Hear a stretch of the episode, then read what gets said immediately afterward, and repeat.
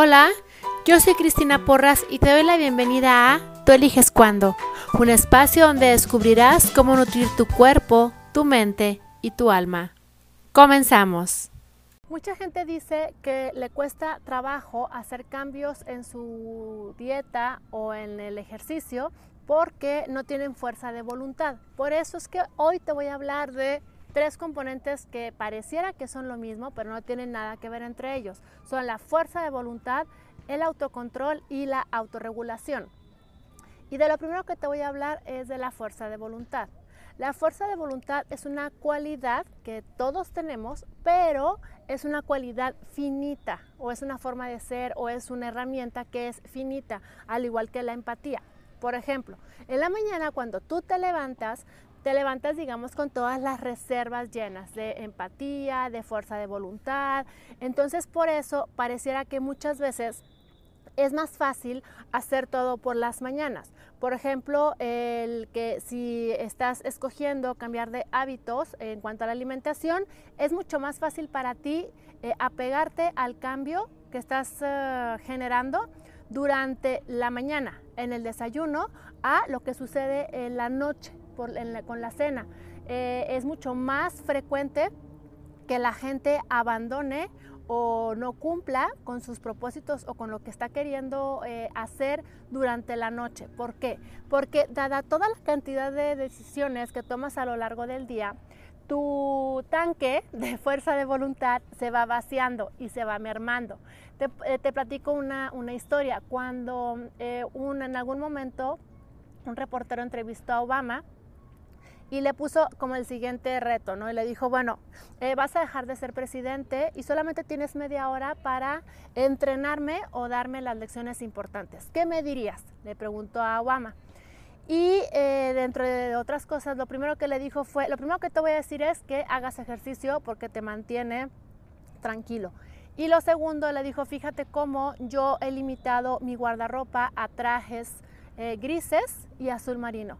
Esto es porque busco eh, tener que tomar la menor cantidad de decisiones eh, durante el día para concentrar esa energía en decisiones realmente importantes. Entonces, si yo desde la mañana me estoy eh, teniendo que preocupar acerca de qué me voy a poner o decidir más bien qué me voy a poner, qué, qué combina con qué, que todas las decisiones que se toman durante el día, absolutamente todas, van vaciándote el tanquecito de la fuerza de voluntad. ¿Por qué? Porque la fuerza de voluntad responde a tu cansancio. Y no hablo nada más de cansancio físico, sino también de cansancio mental.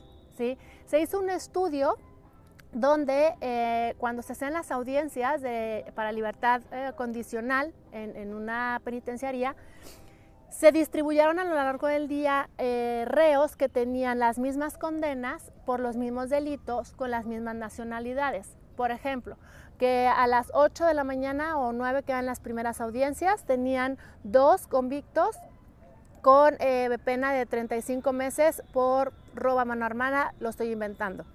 Esos eh, otros dos, también eh, reos con la misma condena por el mismo delito a la mitad del día y otra cantidad de reos, sí, con el mismo, el mismo delito, la misma condena al final del día. Fue impresionante ver cómo los eh, que fueron a la audiencia en la mañana tuvieron eh, una mayor aprobación de libertad condicional a comparación con los del mediodía y con los de la noche, en los cuales los de la noche obtuvieron realmente pocas eh, aprobaciones de libertad condicional. Esto es porque obviamente los que lo aprueban en la mañana estaban mucho más dispuestos ¿sí? a escuchar que los de la noche. Entonces, fíjate cómo la fuerza de voluntad va mermando conforme pasa el día. ¿sí? ¿Por qué te estoy diciendo esto? Porque al final te voy a dar los dos ingredientes o las dos, ah, mis dos recomendaciones para que realmente empieces a sacudirte el pretexto de la fuerza de voluntad. Ahora bien, también em, el mayor índice de delitos se cometen después de las 10 de la noche. ¿Por qué? Justo por lo que te estoy platicando de la fuerza de voluntad, porque como va mermando durante el día, entonces a lo mejor durante el día encuentran razones para no hacerlo, pero durante la noche pues realmente ya te empieza a valer gorro. ¿Por qué? Porque ya estás cansado. ¿Por qué te digo esto? Porque entonces, si tú quieres, eh, por ejemplo, empezar a hacer ejercicio, pero eres de los que dice, ya fuerza estás sosteniendo que te vas a ir saliendo del trabajo, toma en cuenta que tu fuerza de voluntad va a estar desgastada por todo lo que sucedió durante el día.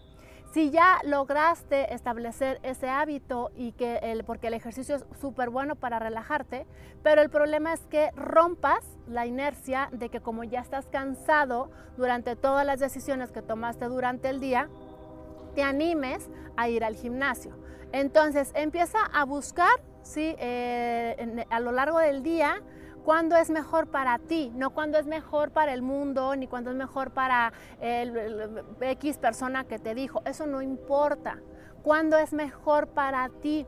Ten en cuenta que entre más tarde hagas ejercicio, si es algo que te cuesta trabajo hacer, que ya viste que no es algo que realmente disfrutas y quieres empezar a crear el hábito, pues encárgate de que el tanque lleno de la fuerza de voluntad te ayude en lo que vas creando el hábito, ¿sí? Porque el tanquecito se va vaciando. Eso es en relación a la fuerza de voluntad. Ahora vamos con la diferencia entre autocontrol y autorregulación. ¿Por qué te lo estoy platicando? Porque una de las características principales del mindfulness eating versus la mentalidad de dieta o ponerte a dieta es justamente que el ponerte a dieta, ¿sí? O sea, entrar en un régimen de restricción te somete o te lleva completamente al autocontrol. ¿Sí? Mientras que en mindfulness eating lo que se busca cultivar es la autorregulación. Por eso te estoy platicando de estos dos puntos. Entonces, ¿qué es el autocontrol? El autocontrol, como su nombre lo dice, es que tú te aprendas a controlar. Fíjate, controlar. ¿Qué significa para ti control? ¿Sí? Prohibición, pararte en seco, decir esto no se puede, esto no se debe, no debería de comer de esto, no voy a volver a comer de esto, no puedo comer de esto. Y es eliminarlo completamente, ¿sí? El autocontrol te lleva a todo el tiempo estarte poniendo como una correa, ¿sí? Y estar diciendo no, no, no, no, no, no, no. El punto con esto es que recuerda que el cerebro busca solucionar problemas. Entonces, si tú le dices que no, no, no, no, se va a empezar a crear, número uno, frustración y número dos, el cerebro va a empezar a buscar como sí, ¿sí? Para que tú estés relajado, porque si al final de cuentas el decir no, aparte te está causando frustración o enojo, el cerebro va a buscar como sí para que te vuelvas a tranquilizar.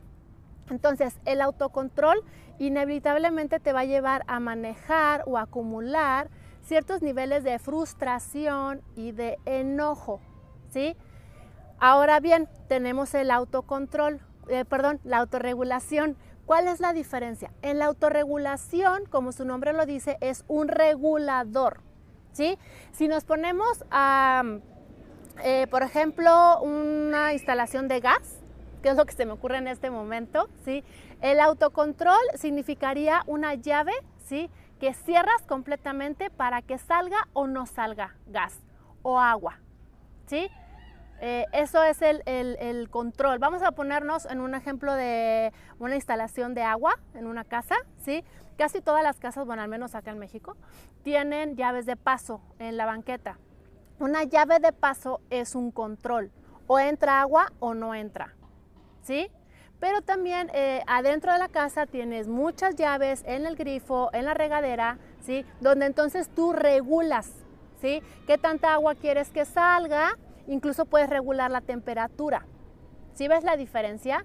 Una es sí o no, es absolutivo, ¿sí? Es dicotómico. Puedes comerlo o no puedes, lo vas a comer o no lo vas a comer. Y en la autorregulación es justamente irle regulando la temperatura, ir regulando la cantidad, ir, eh, regulando la variedad, etc. Entonces, eh, por eso es tan importante que aprendas la diferencia, porque el autocontrol, te digo, te va a llevar a una mentalidad de todo o nada, puedo o no puedo. En cambio, la autorregulación te va a llevar a aprender a conocerte, ¿sí? Y a ir mediando ¿Para qué? Para que sepas dónde parar. El autocontrol no necesitas parar porque ni siquiera entras en la parte de permitirte siquiera hacerlo. En la autorregulación sí. Entonces, eh, lo que se practica como alimentación, mindfulness eating, estar presente en el aquí y en el ahora, es justo practicar la autorregulación. ¿Sí? ¿Para qué? Para que aprendas a estar en contacto con tu cuerpo, con tu estómago y entonces veas cuándo parar, cuándo empezar a comer, ¿sí? ¿Qué sucede durante todo el proceso de, de comer y después saber cuándo parar.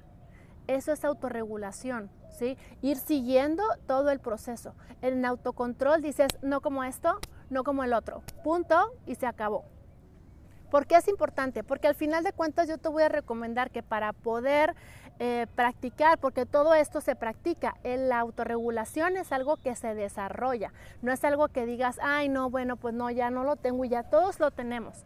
Todos tenemos autocontrol, autorregulación y fuerza de voluntad. De la fuerza de voluntad y eh, de la autorregulación, lo que te puedo decir son dos cosas. Número uno, observación y número dos, hábitos. Número uno, observación. Obsérvate, ¿sí?